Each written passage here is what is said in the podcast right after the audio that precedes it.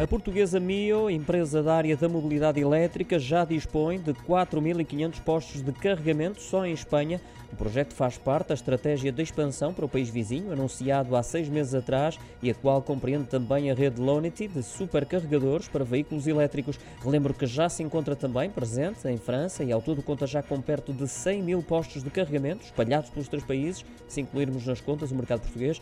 A startup portuguesa facilita assim a vida a quem estiver em deslocação num destes três países e precisar de abastecer o seu veículo elétrico. Isto porque o uso destes postos de abastecimento é transversal nos três mercados, sendo apenas necessário consultar a aplicação Mio para encontrar os postos disponíveis.